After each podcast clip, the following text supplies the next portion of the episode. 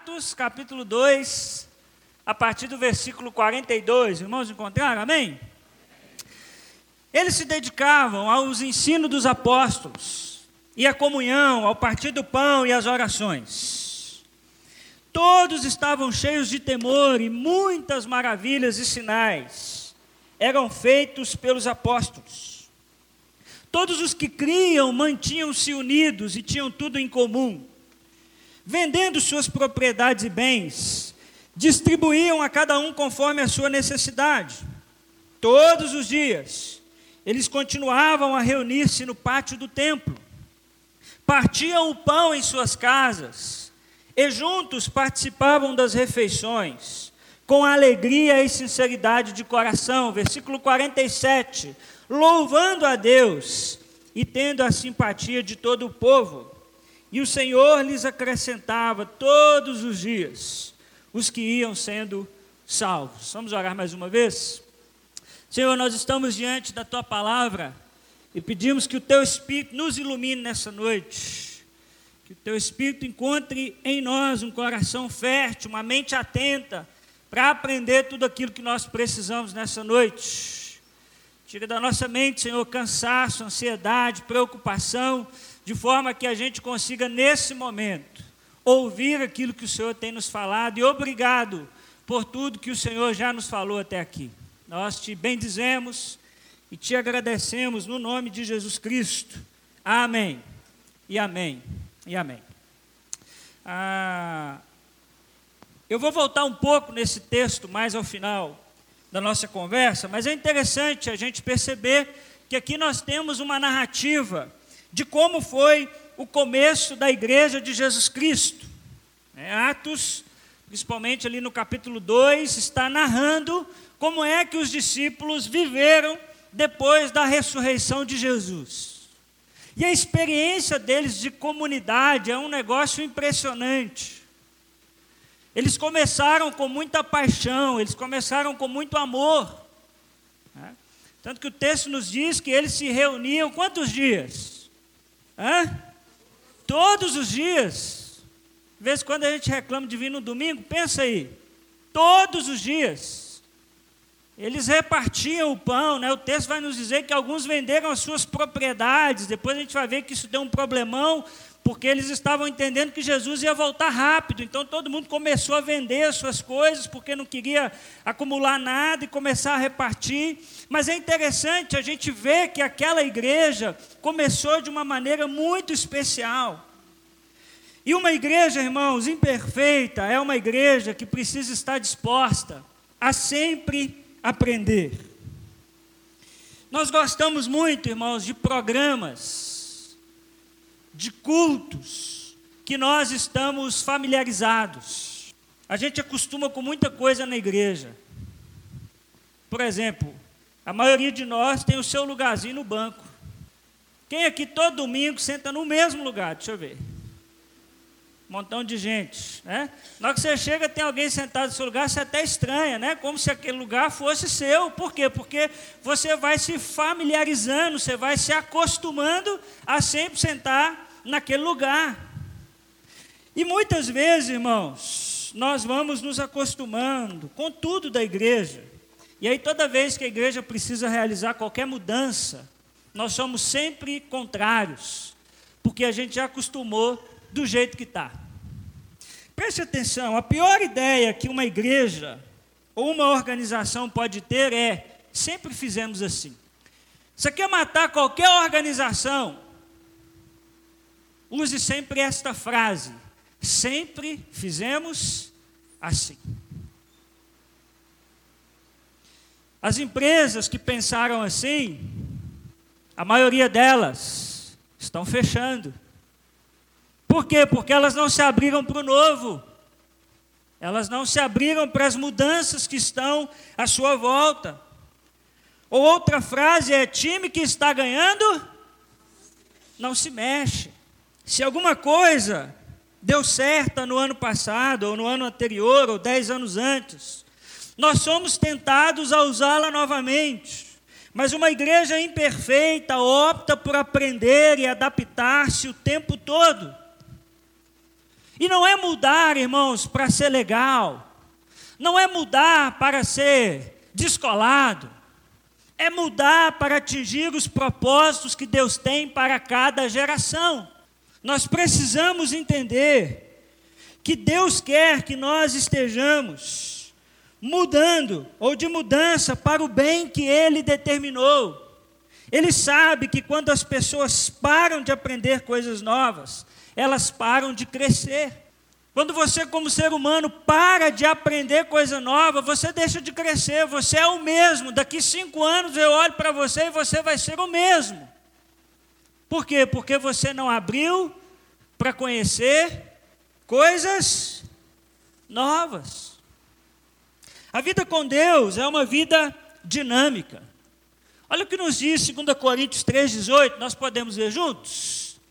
E todos nós, que com a face descoberta contemplamos a glória do Senhor, seguindo a sua imagem. Tá bom não? Vão, vão, vão dali, vão melhor? Do meio ali, vão juntos? Estamos sendo transformados com glória cada vez maior, a qual vem do Senhor, que é o Espírito. Olha essa expressão que interessante, nós estamos sendo o quê? transformados de glória em glória. A vida com Deus é uma vida dinâmica. Você que diz assim, eu nasci assim, vou morrer assim, você não entendeu o Evangelho.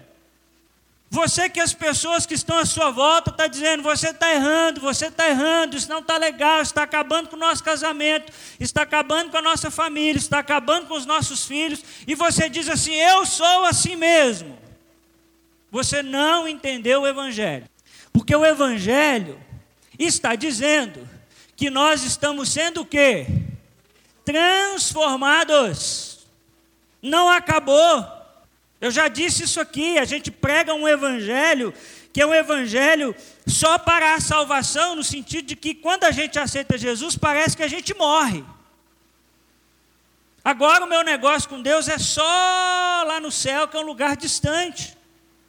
Nós esquecemos que quando nós reconhecemos Jesus, nós o reconhecemos como Salvador e Senhor de nossas vidas. Não é só como Salvador. Como Senhor, Ele tem a legitimidade de dizer a nós quais são as áreas que nós precisamos mudar.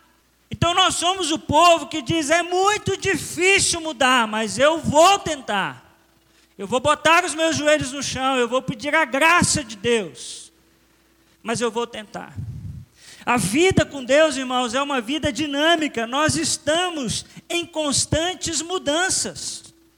E quando nós falamos de igreja, não é diferente. O Senhor está nos transformando, o Senhor está nos mudando. E quando a igreja de Jesus se coloca numa posição que diz assim: nós sempre fomos assim, ela perde a sua atuação no mundo. Olha o que Jesus nos disse em Mateus capítulo 5, versículo 16. Você pode ler junto comigo? Vamos juntos? Assim brilhe a luz de vocês diante dos homens, para que vejam as suas boas obras e glorifiquem ao Pai de vocês, que está nos céus. Se você está anotando, pode anotar. Igrejas que não mudam perdem a sua atuação no mundo. Veja o que Jesus está dizendo. Assim brilha a luz de vocês. Aonde? É aqui dentro que a nossa luz brilha? Também, né? Porque aqui também é diante dos homens, mas é só aqui. Só quando eu entro nesse prédio a nossa luz brilha onde? Diante dos homens. É onde estão os homens que o evangelho precisa chegar, é onde estão os homens que a igreja precisa pensar na sua atuação. Mas se nós não perguntamos quem são esses homens, como nós brilharemos? Se nós não sabemos quem são esses homens, por exemplo, nós vivemos um tempo hoje chamado de quê? Quem sabe me dizer? Pós o quê? modernidade. Como pensam os homens da pós-modernidade? Como pensam as mulheres? Quais são os pensamentos que predominam em nossa sociedade? É nesses lugares e nesses ambientes que a luz de Jesus precisa chegar. A igreja de Jesus não é um gueto enclausurado. A igreja de Jesus é um povo que marcha. Aonde tem trevas, a gente entra. Aonde há escuridão, nós chegamos e dizemos: existe uma luz. É Cristo Jesus. Então, irmãos, se nós não entendermos quem são esses homens, como é que a gente vai brilhar diante deles? Os irmãos estão entendendo o que eu estou dizendo? É nesses lugares e nesses ambientes que nós fomos chamados a brilhar. Mas muitas vezes, irmãos, nós preferimos o pior do que nos abrir para o novo. Isso é uma coisa interessante. Como nós somos agarrados no passado. Tem gente que quebra a empresa, mas ele não aceita pensar diferente. Conhece gente assim? Por quê? Agarrado. E isso não é uma realidade distante de nós, porque o povo de Israel foi assim. Lembra quando Deus tira o povo do deserto, do, do tempo de escravidão? Olha lá, Êxodo 14, 11 a 12. Quando eles chegam lá diante do mar, e eles acham que eles vão morrer.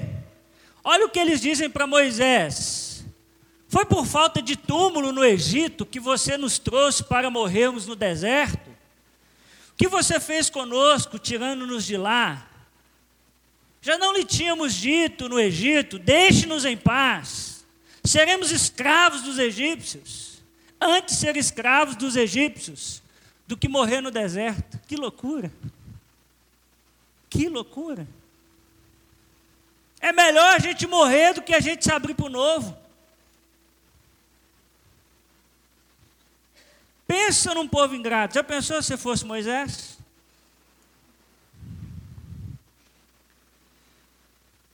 E eles disseram: era melhor a gente ter ficado lá, mas lá vocês eram escravos. Não, mas era muito melhor. Agora você nos colocou diante de uma situação de medo, numa situação nova, a gente não sabe o que vai fazer, mas Deus já havia prometido que os levaria. Mas muitas vezes nós também somos assim. Nós preferimos viver agarrados no passado do que olhar para algo novo que Deus tem para nós. E aí, no meio desse caminho, a gente fica olhando para lá e dizendo lá que era bom, é lá que era gostoso.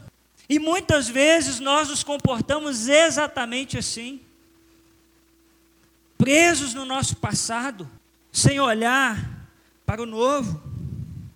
Quando nós lemos Atos dos Apóstolos, nós vemos Deus o tempo todo se movendo e usando os cristãos a partir dessas novas localidades.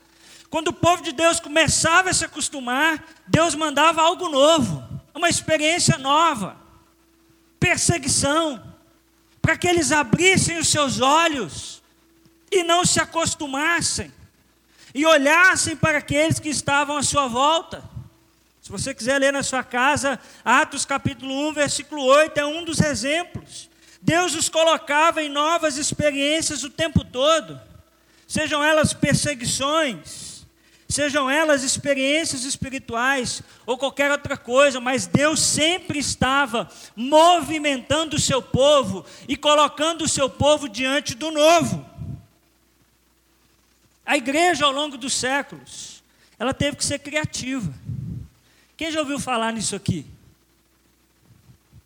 Os vitrais. É bonito, não é? Vitral é coisa linda. Mas você sabia que o vitral foi uma coisa hipercriativa que a igreja teve que fazer? Alguém sabe para que serviam os vitrais? Eles não eram só decorativos. Eles serviam para que quando a luz do sol batesse, a luz do sol refletia essas imagens e mandava para as pessoas que estavam ali um recado. Foi o primeiro projetor que apareceu na igreja. Legal, não é? Vocês querem fazer vitral ali? Precisa não, né? Projetor tá bom, né? Eu estou te contando isso aqui é porque às vezes a gente tem medo de se abrir para o novo e a gente se esquece que a igreja já fez isso ao longo da sua história. Isso aqui é algo extremamente criativo para o seu tempo. Usando a arte para pregar uma mensagem. Isso aqui tinha um efeito extremamente pedagógico. E não tinha nenhum problema a igreja fazer isso. Você sabia que as igrejas não tinham banco nem cadeira? Você que não gosta de coisa nova não vai poder mais sentar no banco. Porque o banco foi uma coisa que a igreja teve que se reinventar. Antes da reforma, eles atribuíam banco e cadeira a assistir uma apresentação. E quando nós estamos adorando ao Deus Santo, a gente não está assistindo a uma apresentação. A gente está apresentando um serviço a Ele. Legal, né? Aí veio a reforma protestante e falou assim: gente, mas nós vamos deixar o povo duas, três horas em pé. Por que, que a gente não coloca uns bancos para esse povo sentar? E aí cada família começou a comprar o seu banco, mas era caro. Ou seja, as famílias mais ricas é que tinham seus bancos, e os pobres sentavam no chão. Mas o banco é uma coisa que a igreja precisou ser criativa. Então veja que a igreja, ela vem cada vez mais lidando com o seu tempo. E nós só estamos aqui, irmãos, porque a igreja se reformou. E a reforma protestante, um movimento tão importante, 1500, tinha essa expressão como a sua máxima que significava igreja reformada, sempre se reformando. Esse era o lema da reforma protestante. Igreja reformada, sempre se reformando. Ou seja, uma comunidade está sempre olhando para a sua teologia e para a sua prática, para aquilo que ela acredita e para aquilo que ela faz. Irmãos, toda organização, ela muda. Quem aqui hoje está no mercado de trabalho? Faz assim. Vocês percebem que o mercado de trabalho está mudando? Hoje se fala muito em home office. Alguns anos atrás era inconcebível você ficar na sua casa trabalhando. Hoje acontece com uma frequência muito grande. Por quê? Porque você não gasta tempo de deslocamento, você não gasta com transporte, e você da sua casa presta o serviço para aquela empresa. Hoje você tem empresas que têm sala de jogos. Tem alguém aqui que trabalha numa empresa que tem sala de jogos? Olha que interessante. Tem uma sinuca, tem um totó, tem um videogame. Por quê? Porque a empresa percebeu que quanto mais relaxado, descansado o funcionário está, mais ele vai produzir. E menos crises emocionais ele vai ter. Hoje nós falamos nas empresas de flexibilidade de horário. Antigamente, se você atrasasse três minutos direto, rua. Hoje as empresas já estão flexibilizando você entra três, quatro horários ali diferentes no seu dia e sai três, quatro horários para você fazer de acordo com a sua agenda. Hoje tem empresas que já deixam as mamães levar os bebês mesmo fora da licença maternidade. O mercado de trabalho mudou. E as organizações, elas estão tendo que se adaptar a isso. E quando, irmãos, preste atenção no que eu vou te falar, e quando nós pensamos como igreja, nós também não podemos e não precisamos ter medo de mudar. Nós precisamos ler a nossa cultura, a nossa realidade e trabalhar a partir dela. Paulo vai dizer que existe uma multiforme graça de Deus. Deus se move no mundo de jeitos diferentes. Quantas igrejas eu tenho visto que estão rachando, dividindo. Porque o pastor vai lá, faz uma viagem, descobre um método mirabolante lá que vai multiplicar a igreja, a igreja vai ficar com 5 mil membros em dois meses, aí ele chega, joga na igreja goela abaixo e fala: está aqui, quem estiver fora da visão, está fora do reino de Deus, e vão embora. Falta de ler a sua cultura,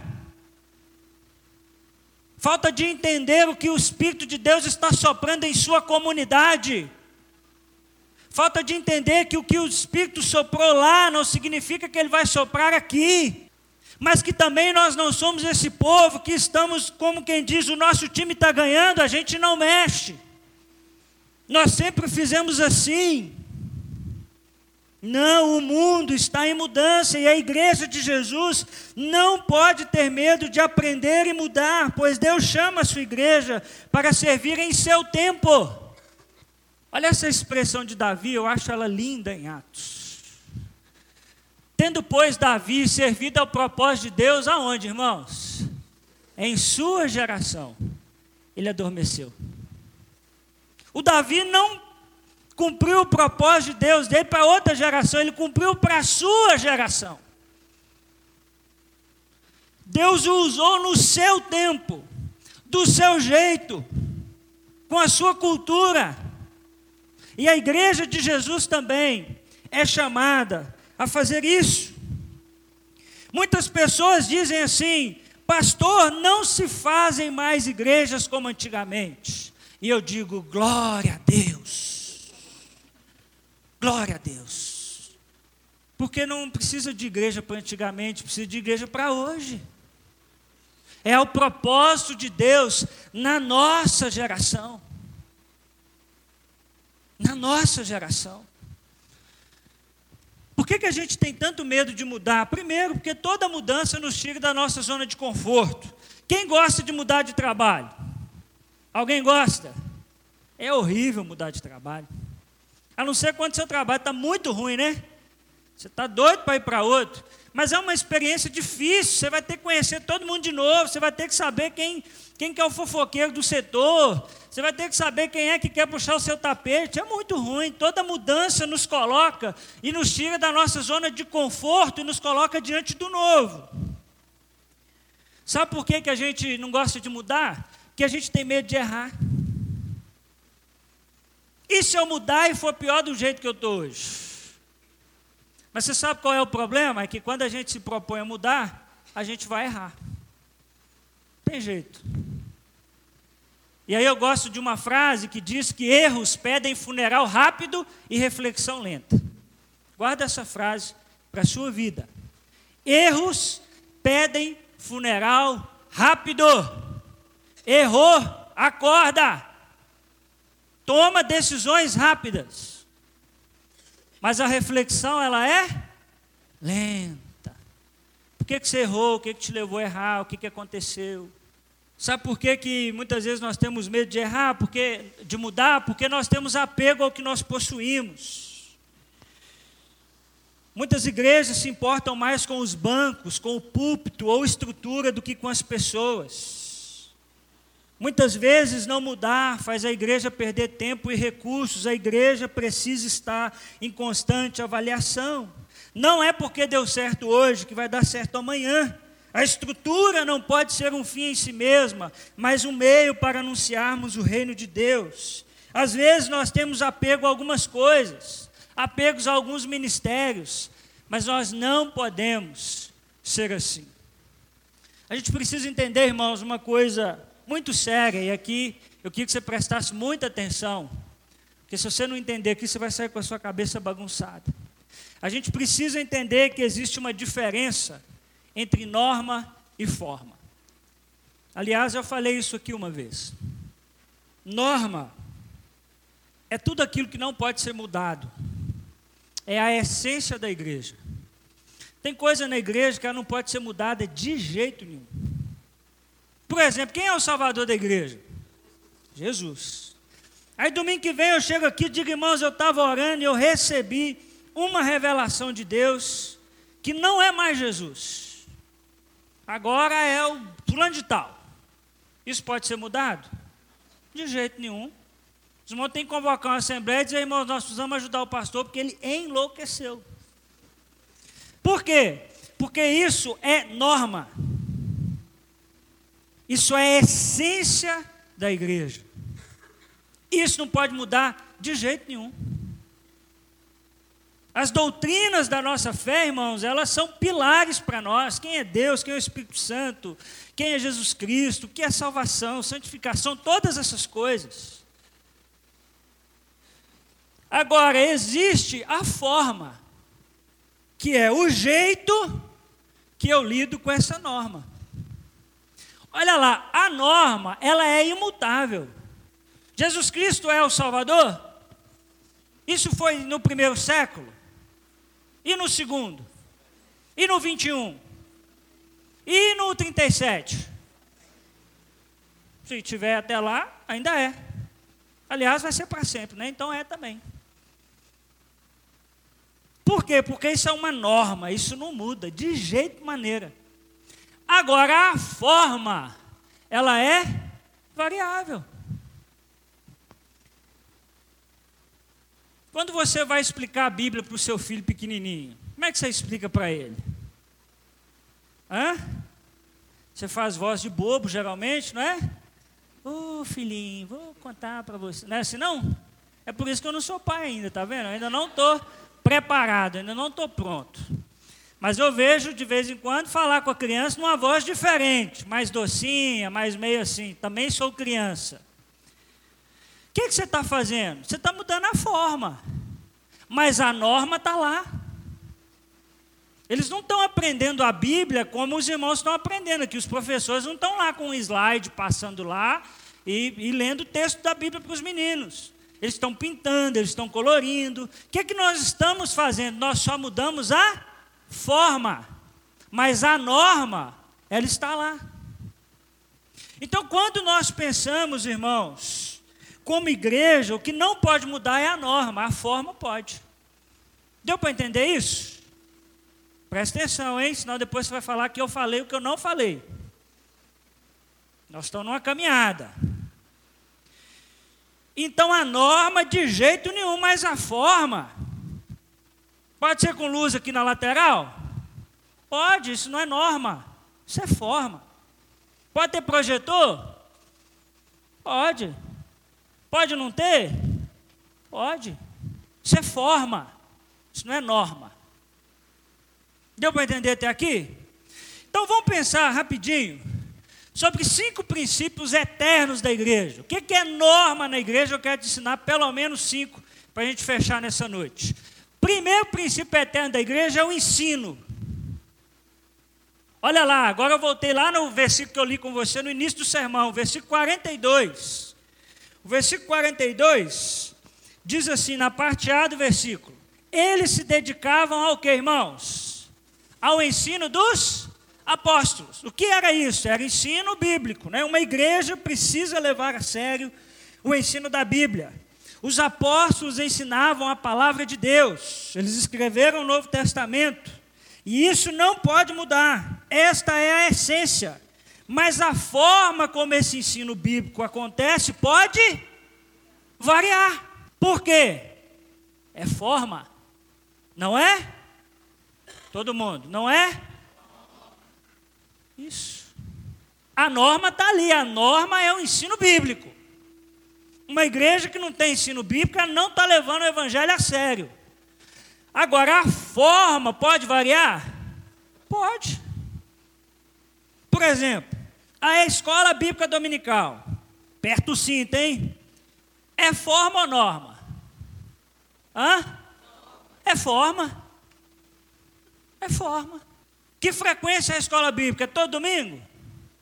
Depende de cada comunidade. As comunidades não são todas iguais. Já está entendendo onde é que eu vou chegar, né? Que dia que é a escola bíblica? Tem que ser domingo? Não. Porque ela é o quê? Ela é forma. A forma pode variar. Pode ser, ó, EBS, Escola Bíblica de Segunda, EBT, Escola Bíblica de Terça, EBQ, Escola Bíblica de Quarta, EBQQ, que é Escola Bíblica de Quinta, EBS, S de novo, que é a Escola Bíblica de Sexta, EBSSSS, que é de sábado, e pode ser a EBD, que é a Escola de Domingo. Que hora? Tanto faz. Na hora do almoço, de manhã, de noite. O que importa é o princípio. Tem que ter o ensino bíblico. E a escola bíblica é uma forma, tem mais um montão de jeito da gente ensinar a Bíblia.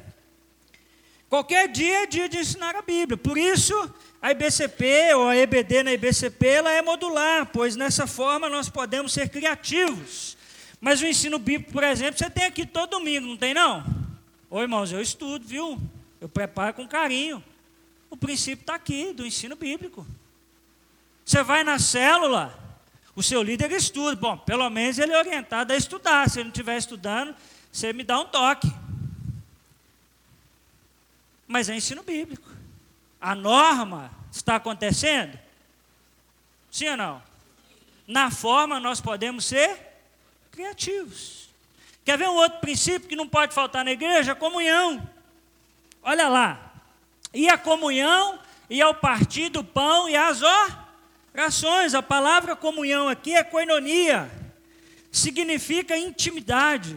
Nós somos a família de Deus. Muita gente tem medo dos relacionamentos, porque eles geram intimidade, e intimidade gera conflito, então preferem ficar sempre longe, mas são os conflitos que muitas vezes Deus usa para nos moldar. Existe hoje, irmãos, uma tendência da igreja pela internet. De vez em quando um abençoado me pergunta, pastor, por que a igreja não transmite o culto online para eu assistir lá da minha casa? Porque você não vai vir na igreja, abençoado. Hoje a gente está tendo essa tendência de igreja online. Eu sou da igreja tal, ele nunca foi na igreja. Nós estamos perdendo a norma que é a Comunhão. O texto nos diz que eles estavam juntos e oravam uns pelos outros. A comunhão é a essência. Como nós desenvolvemos a nossa comunhão na IBCP? Primeiro, as células. Esses dias alguém falou para mim assim: Pastor, IBCP não ora. Não, lógico que ora. Ora nas células. Porque a oração é a norma. Confunde, viu? É a norma. Mas a forma, a gente pode ser criativo. Não é porque em 1772 tinha culto terça e quinta, nós temos que fazer culto terça e quinta. A norma é a oração, a forma, cada comunidade descobre a sua. Nós oramos nas células. Nós intercedemos uns pelos outros. Outro jeito de você desenvolver sua comunhão é no final do culto. Não vai embora depois do culto correndo, não, gente. Tem irmão que parece que dá um negócio assim na perna, um, uma trombose, não sei o que, que é, não. Mas vai dando ali 7,28, ele vai ficando. Calma, meu irmão. 8 e 28 Ele já fica doido para ir embora. Espera um pouquinho. Bate um papo. Vai lá na cantina. Aí esses é o que acham um absurdo cantina na igreja, é porque ele não vai. Um jeito de você desenvolver a sua comunhão é o final do culto. Tem gente que reclama, pastor, vou na igreja, ninguém fala comigo. Você chega atrasado, você vai embora mais cedo, meu irmão. Me ajuda. Como é que nós vamos falar com você? Experimenta aí numa cela para ver se as pessoas não vão saber seu nome. Dê um movimento, faça um movimento também. Programações é uma forma da gente ter comunhão. Vida solidária é uma forma da gente ter comunhão. Começa a vir no Vida Solidária para você ver se o pessoal não descobre seu nome rapidinho. Você está enrolado. Que aqui nós pegamos é no laço. Se vier uma vez, Hein, Fabel? Marcamos em cima, para voltar de novo. servir com a gente. A igreja, irmãos, é uma coletividade de pessoas. Na igreja de Jesus não existe mais eu, agora somos nós. Então a comunhão é muito importante. Quer ver outra coisa que não pode mudar na igreja? A adoração. Olha lá os versículos 46 e 47. Todos os dias continuavam a reunir-se no pátio do templo. Partiam o pão em suas casas e juntos participavam das refeições com alegria e sinceridade de coração, louvando a Deus e tendo a simpatia de todo o povo. E o Senhor lhes acrescentava todos os dias o que iam sendo salvos. Adoração, a gente já sabe que não é um estilo de vida, não é um estilo de música, mas é um estilo de vida. É uma entrega da minha vida a Deus e a Jesus, e é o que a gente faz na nossa segunda-feira. A igreja de Jesus é chamada a uma vida de adoração e isso é a essência. Mas nós podemos ser criativos na nossa adoração.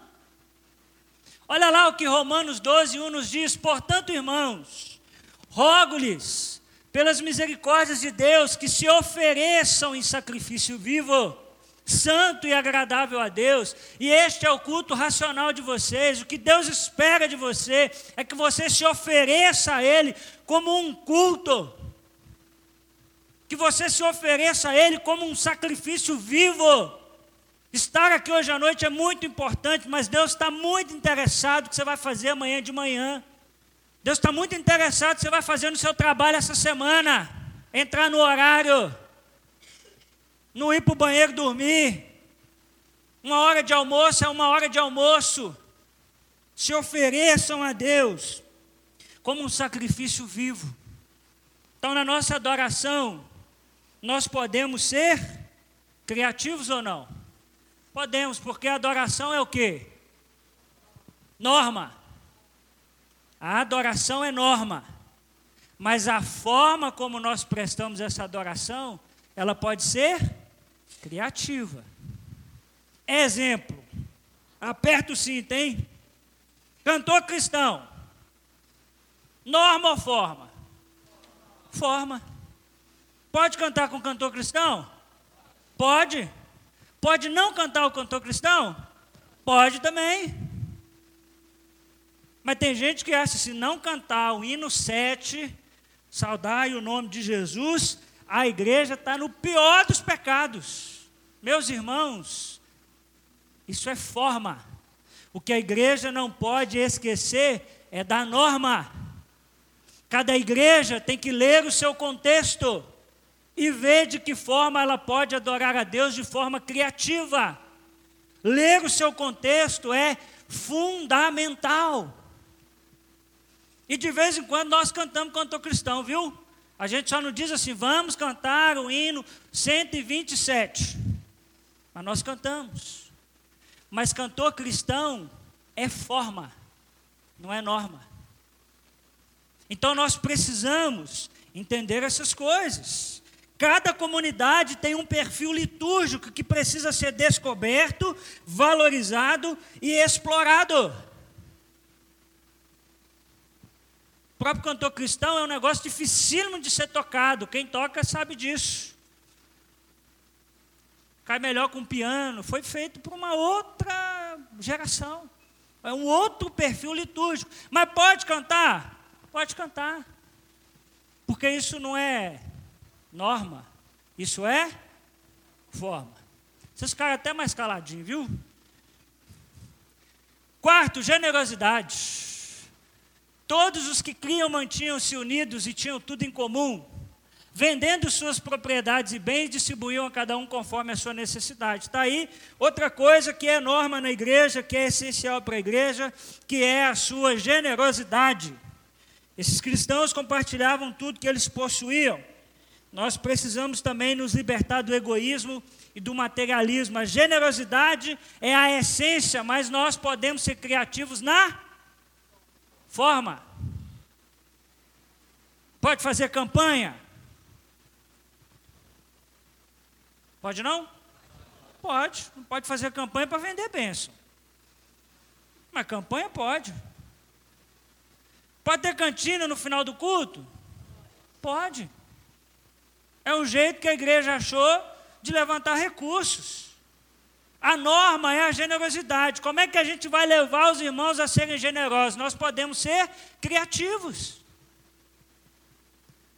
Que nós não podemos tirar é a norma.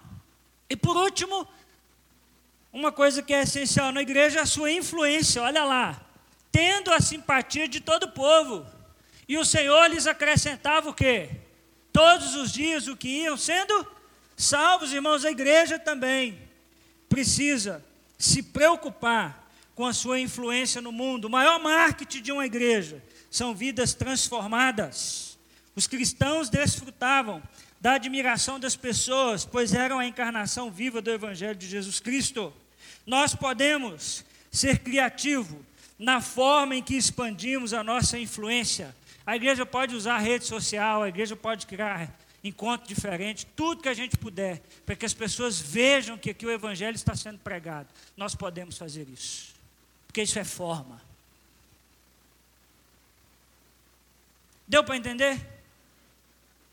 Vocês estão meio tristes, não fica triste não. Uma igreja imperfeita é uma igreja que está sempre aprendendo. A igreja, irmãos, precisa encontrar equilíbrio nisso. Presta atenção, hein?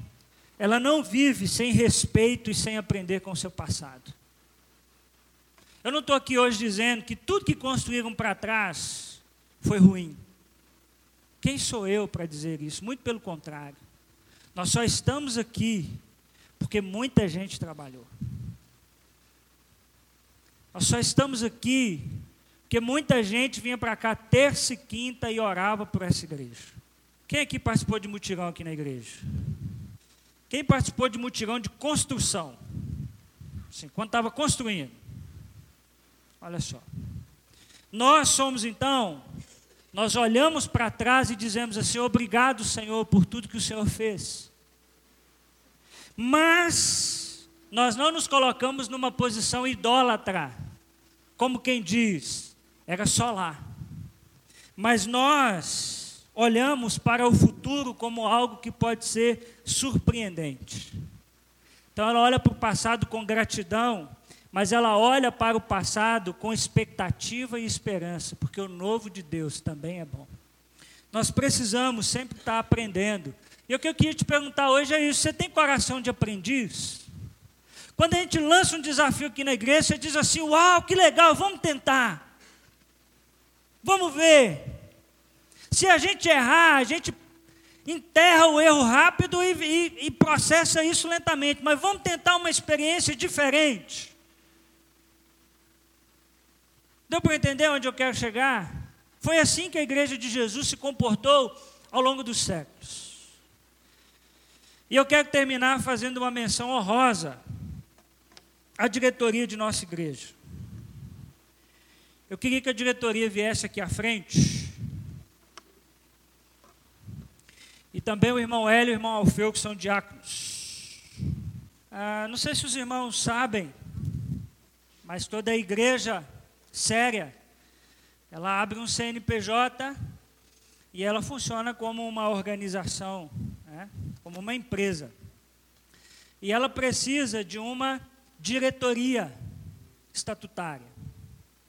Hoje ela é composta por mim, que sou o presidente, depois vem o irmão Judemar, que é o vice-presidente, o irmão Joel, que é o primeiro vice-presidente, depois a irmã Maria Antônia, que é a nossa tesoureira, o Ciro, nosso segundo tesoureiro, tem o irmão Alfeu, que é o nosso diácono, e o irmão Hélio, que é o nosso diácono mais fitness que tem. Que eu vou lá na pista de corrida ali no Buritis e ele está lá, ó. Pelo menos duas voltinhas, né, irmão Hélio? Firme e forte. O que, que eu quero fazer? E a secretaria, desculpa, irmã Leia. E hoje está só a irmã Leia, né, irmã Leia? Ela é a primeira e a segunda. Hã? Conselho Fiscal. Olha aí como é que eu sou bom com esse negócio. Geraldo. Cadê o Kleber? Ô Kleber, me ajuda aí, rapaz. Vem pra cá. O Kleber. Tem mais um. E a. querida Joyce. Sabe por que eu chamei esses irmãos aqui hoje? Porque todos eles, ou boa parte deles, com muito respeito, têm idade para serem meus pais. Deus está falando, vai, vai recebendo, viu? Até, o Geraldo, ele tem nome para ser meu avô, mas é o mais novo. Hã? Como é que é, irmão Joel? Se o senhor tem neto da minha idade, né? O Kleber também é um pouquinho mais, mais novo, mas está chegando lá também, viu, Kleber? Abre seu olho. E sabe o que eu acho muito bonito, irmãos? Preste atenção nisso, porque é a testificação do que a gente conversou aqui hoje. A igreja tem um pastor de 22 anos de idade. Você está rindo, irmão Joel? 30 anos. Tem um pastor de 30 anos de idade, com uma turma que poderiam ser meus pais ou meus avós. E vocês me abençoam muito, porque vocês tinham todas as razões para travar o crescimento dessa igreja e dizer, pastor, isso aqui está uma bagunça. Porque a gente se abrir para a luz, esse negócio é difícil. Principalmente quando a gente é de uma outra geração, eu entendo isso. Mas eu testifico isso diante dos meus irmãos, que eu nunca tive nenhum problema com vocês nesse sentido. Isso significa, irmãos, que a nossa igreja é uma igreja que está aprendendo. Eu tenho certeza que se a gente perguntasse para eles, eles diriam assim: na minha igreja, no meu tempo era diferente. Mas esses dias, um deles me disse assim: Pastor, agora eu quero uma igreja para os meus netos. Pastor, agora eu estou preocupado com os meus filhos. Eu já cantei muito cantor cristão, meus meninos não querem cantar isso mais não, eu estou querendo a igreja para eles agora.